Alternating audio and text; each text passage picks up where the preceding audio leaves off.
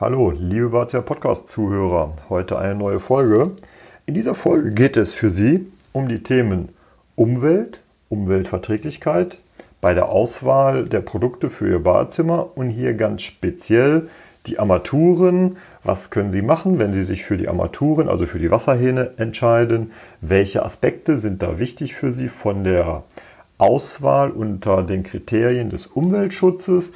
Sie können darauf achten, wie wurden die oder werden die Armaturen hergestellt, wie wird die Oberfläche hergestellt, sparen diese Armaturen Wasser, äh, welche Komfortmerkmale können Sie erwerben oder halt auch nicht erwerben.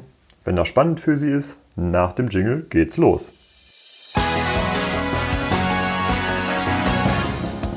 Sie hören den Badezimmer-Podcast, damit Sie einfach und entspannt den richtigen Installateur finden.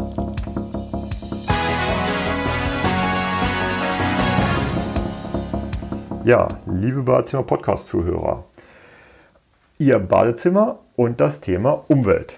Worauf können Sie achten, damit Ihr neues Badezimmer auch für die Umwelt keine Belastung wird?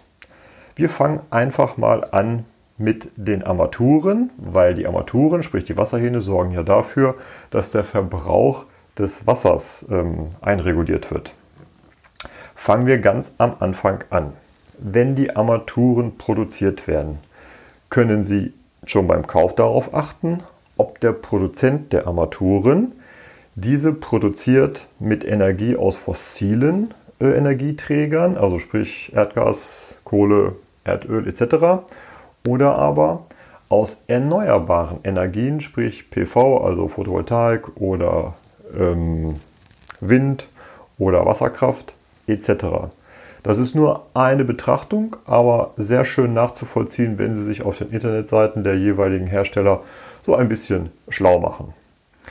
Das Weitere ist natürlich der Rohstoff an sich, sprich Armaturen werden aus Messing oder auch aus Edelstahl gemacht. Am weitest verbreitet mit über 90 Prozent ist halt der Werkstoff Messing. Wie wird denn Messing überhaupt hergestellt? Das sind sechs Meter lange Stangen, die dann halt in, in kleinere ähm, Größen zurechtgeschnitten werden. Das heißt, nachher sieht das aus wie so, wie so Messingbarren, ähnlich den Goldbarren. Diese Barren werden dann in die, in die Fertigung gebracht und dort wird dann halt gebohrt, ge, gespannt. Also da, dort werden dann die Armaturen, Rohkörper, die dann messingfarbig schimmern, beziehungsweise ja, messingfarbig, goldfarbig schimmern, in die ursprüngliche Form gebracht. Was gibt es beim, beim Messing zu beachten? Es gibt zwei verschiedene Qualitäten von Messing.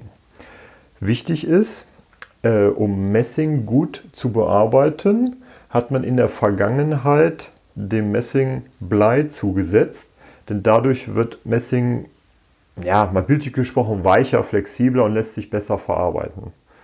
Blei, wissen wir ja mittlerweile seit geraumer Zeit, ist für uns Menschen gesundheitsschädlich. Also, vielleicht, wenn Sie ein altes Haus haben, ähm, werden alle Bleileitungen halt grundsätzlich ausgetauscht. Da wird auch kein Installateur mit Ihnen diskutieren, trifft er auf, auf Bleileitungen, die nimmt er immer raus. Das heißt, auch bei den neuen Armaturen achten Sie bitte darauf, dass das Messing bleifrei ist. Diese Messingqualität heißt halt DZR Messing.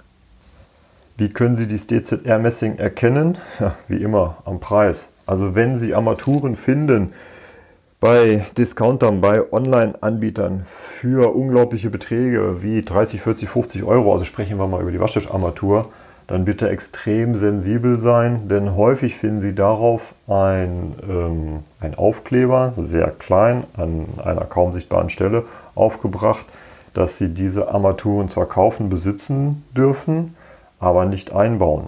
Und ein ähm, konzessionierter Installateur, ihr Bad-Profi, wird diese Armaturen auch nicht bei Ihnen einbauen. Also hier passiert folgendes, Sie kaufen so ein, so, so ein Schnäppchen, rufen Ihren Installateur und sagen, guck mal, bitte bau mir mal die Armatur ein, ich bezahle ja auch gerne deinen Stundenlohn. Das wird er nicht machen, weil im Endeffekt ist ja der Installateur in der Haftung äh, wenn er bauseits äh, vorgefundene Materialien äh, einbaut, haftet er dafür, obwohl er das Material gar nicht geliefert hat.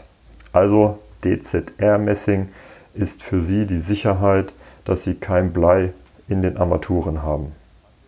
So, jetzt haben wir die Armatur halt Messing glänzend. Wie kommt denn jetzt die Oberfläche darauf, damit die Armatur schön chrom glänzt? Das geschieht in der Galvanik. In der Galvanik wird halt durch verschiedene Bäder die Chromoberfläche oder wenn es halt Gold oder andere Farben sein sollen, dann aufgebracht. In der Galvanik ist es in den letzten 50 Jahren so gewesen, dass diese, ja, es ist nun mal ein, ein Verfahren, das wusste man halt damals nicht, nicht besser, was halt sehr krebserregend ist. Deshalb hat die Auto, Automobilindustrie schon vor geraumer Zeit auf ein anderes galvanisches Verfahren umgestellt. Das heißt ganz genau die trivalente Verchromung. Dieses Verfahren bedeutet, dass die kompletten Galvaniken umgerüstet werden müssen. Das heißt, hier entstehen Kosten in einem hohen Millionenbetrag.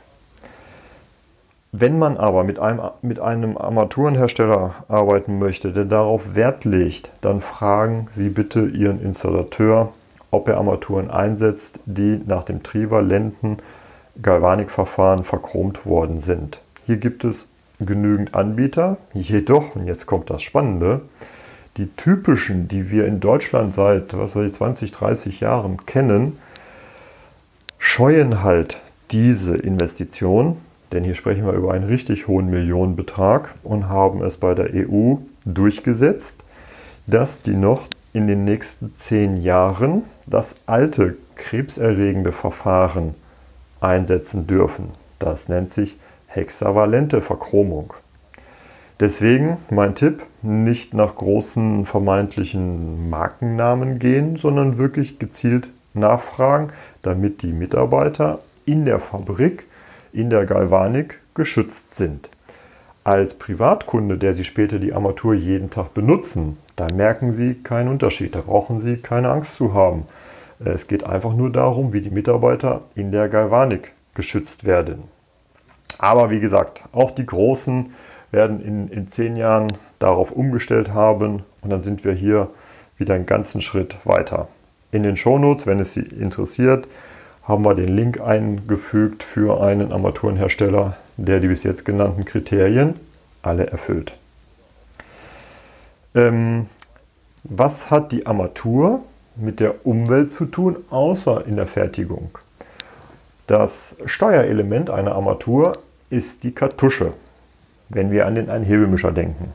Und welchen Einfluss hat denn die Kartusche auf die Nutzung unter dem Aspekt Umweltschutz? Die Kartusche sorgt dafür beim Einhebelmischer, dass bestimmt wird, wie viel Wasser aus der Armatur kommt. Also Sie kennen einen Hebelmischer, der steht in der Mittelstellung, Sie öffnen die Armatur und Wasser kommt. In der Mittelstellung kommt dann lauwarmes Wasser, auch wenn Sie vielleicht nur kurz im Gästebad die Hände waschen wollen. Da stellt sich ja die Frage, ob das wirklich so sinnvoll ist. Gerade wenn Sie in einem älteren Haus wohnen, wo vielleicht die Zirkulation entweder gar nicht vorhanden ist oder nicht so richtig flott ist. Denn für die 45, 60 Sekunden, die Sie äh, das Wasser anfordern, kommt dann kaltes Wasser und kein lauwarmes Wasser. Jedoch kommt ja der, Be der Befehl, warmes Wasser zu liefern, durch das Öffnen der Armatur an den Kessel. Und der produziert auch das Wasser, schickt es los und kurz bevor es an Ihrer Armatur ist, machen Sie die Armatur schon wieder zu und das Wasser bleibt in der Leitung stehen und kühlt dann wieder ab. Deswegen gibt es ja die Möglichkeit, bei dem Kauf der Armaturen darauf zu achten, eine Energiesparkartusche einzusetzen. Die Energiesparkartusche hat als Eigenschaft, dass Sie in der Mittelstellung kaltes Wasser bekommen. Das bedeutet, Sie müssen, wenn Sie warmes Wasser haben wollen, dann ganz nach rechts drehen, damit auch wirklich warmes Wasser kommt. Wie gesagt, in der Mittelstellung kommt grundsätzlich kaltes Wasser. Die zweite Variante ist dann die Wassersparkartusche. Diese Wasser, Wassersparkartusche sorgt dafür, dass Sie nach Öffnen des Hebels so nach dem halben Weg so, einen Widerstand spüren. Also, da müssen Sie ein bisschen Kraft aufwenden, damit das dann nach oben geht. Das hat einfach den Effekt, dass man nicht zum Händewaschen einfach die Armatur komplett öffnet, sondern da durch, durch den Widerstand sind wir Menschen halt so, ach, da ist ein Widerstand, dann lasse ich es halt so. Und dadurch sparen sie richtig Wasser beim Händewaschen. Ein weiterer Aspekt ist natürlich die klassische Zweigriffarmatur. Die gibt es ja heute auch neu interpretiert in sehr schönen Designs. Eine Zweigriffarmatur ist also, Sie haben links und rechts einen Griff, also kein Einhebelmischer, deswegen heißt sie auch Zweigriffarmatur, wo dann halt ein, ein Innenoberteil drin ist. Das hat zur Konsequenz, das kennen Sie, auf der linken Seite ist kaltes Wasser, auf der rechten Seite ist warmes Wasser. Sie wollen nur kaltes Wasser haben, öffnen Sie halt die linke Seite und logischerweise auf der rechten Seite kommt dann warmes Wasser. Also auch hier sind Sie auf der sicheren Seite, wenn Sie sagen, jawohl, ich möchte entweder oder haben, ist vom Einregulieren bei der Dusche oder Badewanne ein bisschen aufwendiger. Aber Zweigriffarmaturen gibt es natürlich auch im aktuellen modernen Design. Jetzt sind wir schon bei der Dusche oder Badewanne. Was gibt es denn da noch? Da gibt es die Thermostatarmaturen. Warum macht das Sinn? Naja, stellen Sie sich vor, Sie duschen und Sie haben jetzt mit dem Einhebelmischer Ihre Wohlfühltemperatur eingestellt und der Geschirrspüler springt an. Der holt sich das kalte Wasser. Das hat zur Konsequenz, dass für Ihre Dusche etwas weniger kaltes Wasser zur Verfügung steht. Das bedeutet, es wird wärmer. Und wenn es ein bisschen sehr stark warm wird, regulieren Sie automatisch wieder mehr kaltes Wasser dazu. Dann haben Sie wieder Ihre neue Wohlfühltemperatur. Jetzt geht der Geschirrspüler wieder aus. Zack, wird Ihr Wasser zu kalt. Sie regulieren von Hand nach. Tja, möchte man das in einem frisch sanierten Bad die nächsten 20, 25 Jahre wirklich immer so haben oder möchten Sie lieber, dass die einmal eingestellte Duschtemperatur auch gehalten wird? Dann kommt das Thermostat zum Einsatz. In dem Thermostat sitzt keine Kartusche, sondern da sitzt ein Thermoelement. Dieses Thermoelement ist so konstruiert, dass es in Sekundenbruchteilen merkt, wenn auf einmal auf der Warm- oder Kaltwasserseite mehr oder weniger Wasser kommt, als der Nutzer eingestellt hat. Dann reguliert das Thermoelement automatisch, Sie brauchen händisch nichts zu machen, automatisch die Wohlfühltemperatur ein. Das hat zur Konsequenz, Sie stellen einmal Ihre, Ihre Wohlfühl-Duschtemperatur ein und der Thermostat sorgt dafür, egal wie viele Nutzer bei Ihnen zu Hause jetzt noch kaltes Wasser öffnen, äh, dass Sie da keinen Unterschied merken. Also der Tipp ist, der Thermostat ist für die Dusche das ähm, Produkt, wenn Sie Wert auf Komfort und Wohlfühlen legen, was Sie dort bitte einsetzen, gibt es halt als Aufputz- oder Unterputzarmatur in der großen Auswahl. Noch ein Bauteil, was man gar nicht so auf dem Schirm hat. Das ist der Perlator. Vorne dieser, dieser Siebstrahlregler, da wo das Wasser so schön weich und vermischt rauskommt. Welchen Sinn hat das denn? Wenn Sie manchmal, was Sie in einer Autobahnraststätte sind oder im Supermarkt auf der Toilette, da werden die Dinger häufig mal geklaut. Und wenn Sie dann die Armatur öffnen, dann plattert da so viel Wasser raus. Ruckzuck ist auch die Hose nass beim Händewaschen. Was macht denn dieser Perlator überhaupt? Ein paar Fakten. Eine durchschnittliche Armatur, die eine 35 mm Kartusche hat, fördert bei 3 bis 4 Bar, das ist in Deutschland der normale Hauswasserdruck, 19 bis 22 Liter Wasser in der Minute. Also es bedeutet, wenn Ihre Armatur keinen Perlator hat und Sie öffnen die, sind nach einer Minute 19 bis 22 Liter Wasser verschwunden. Meinetwegen nur zum Händewaschen.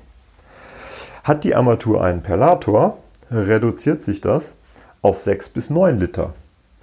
Und Sie merken beim Händewaschen gar keinen Unterschied. Im Gegenteil, es fühlt sich weicher und schöner an. Also ist nur ein Detail. Alle wertigen Armaturen haben selbstverständlich einen Perlator, einen Luftsprudler. Ich möchte Ihnen nur sagen, was das ausmacht, äh, ohne dass man sich darüber Gedanken macht. Also ganz kleiner Tipp, bitte immer den Perlator drin lassen und auch hin und wieder mal reinigen, wenn der Wasserstrahl so ein bisschen, so ein bisschen faserig wird, so ein bisschen nach links und rechts strahlt. Wobei, da kann ich Ihnen gerne noch einen Tipp geben. Sollten Sie feststellen, dass in regelmäßigen Abständen Sie den Perlator reinigen müssen und Sie finden in dem Perlator, wenn Sie den rausdrehen, Dreckteile drin, bitte sprechen Sie mit, mit Ihrem Installateur über den Wasserfilter, weil wo kommt denn der Dreck her? Normalerweise gehört hinter die Wasseruhr ein Wasserfilter, der dafür Sorge trägt, dass gar kein Dreck in Ihre Hauswasserinstallation eingeschwemmt wird. Wird aber ein Thema einer anderen Podcast-Folge sein. Deswegen bitte immer auf den Pellator achten. Und wenn wir uns das Badezimmer dann als Ganzes angucken, gibt es noch einen Aspekt. Wie reinigen und pflegen Sie Ihr Badezimmer? Und das Ganze möglichst umweltschonend. Achten Sie bitte bei der Auswahl Ihrer Reiniger darauf. Einfach mal auf die Rückseite gucken. Was sehen Sie dort für Symbole? Sind da Symbole Achtung nur ähm, mit Handschuhen benutzen oder nur bei geöffneten Fenstern benutzen? Nee, das ist nicht wirklich umweltschonend. Deswegen der Tipp, achten Sie bitte im Badezimmer darauf, dass Sie Reiniger wählen, welche die Umwelt schonen, natürlich die schönen neuen Einrichtungsgegenstände schonen und den Dreck entfernen. Um dieses für Sie einfach zu machen, haben wir in den Shownotes einen Link äh, auf die Homepage der Firma Kramer gesetzt. Kramer hat sich hierauf spezialisiert und macht es dadurch für Sie einfach. Ja, zum Abschluss nochmal diese Zusammenfassung, worum es in dieser Podcast-Folge ging. Ihr neues Badezimmer und die Umwelt worauf sollten Sie achten? Zum einen, wie halt die Energie hergestellt wird, die der Armaturenhersteller verbraucht. Natürlich achten Sie bitte darauf, dass hier erneuerbare Energien genommen werden. Zweiter Tipp, das Messing, was eingesetzt wird bei den Armaturen, muss DZR-Messing sein, damit dort kein Blei enthalten ist. Der dritte Tipp, bei der äh, Verchromung in der Galvanik achten Sie bitte darauf, dass das Verfahren zum Einsatz kommt, welches trivalent, trivalente Verchromung genannt wird. Denn damit sind Sie sicher, dass die Mitarbeiter in der Fabrikation nicht an Krebs erkranken.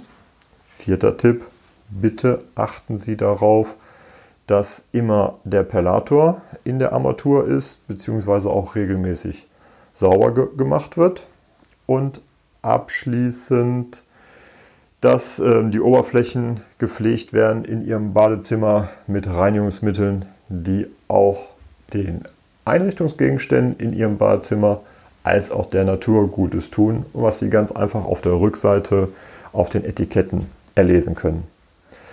Ja, ich hoffe, es hat Ihnen gefallen, die Tipps. Bis zum nächsten Mal. Das war Ihr Badezimmer-Podcast von Andreas Korhummel. Bitte geben Sie uns 5 Sterne, damit auch andere von diesen Tipps und Infos profitieren. Für Sie sind weitere Themen interessant. Einfach in den Shownotes oder Kommentaren posten. Oder gerne auch per E-Mail an info@badezimmer-podcast.de oder zum Nachlesen unter www.badezimmer-podcast.de.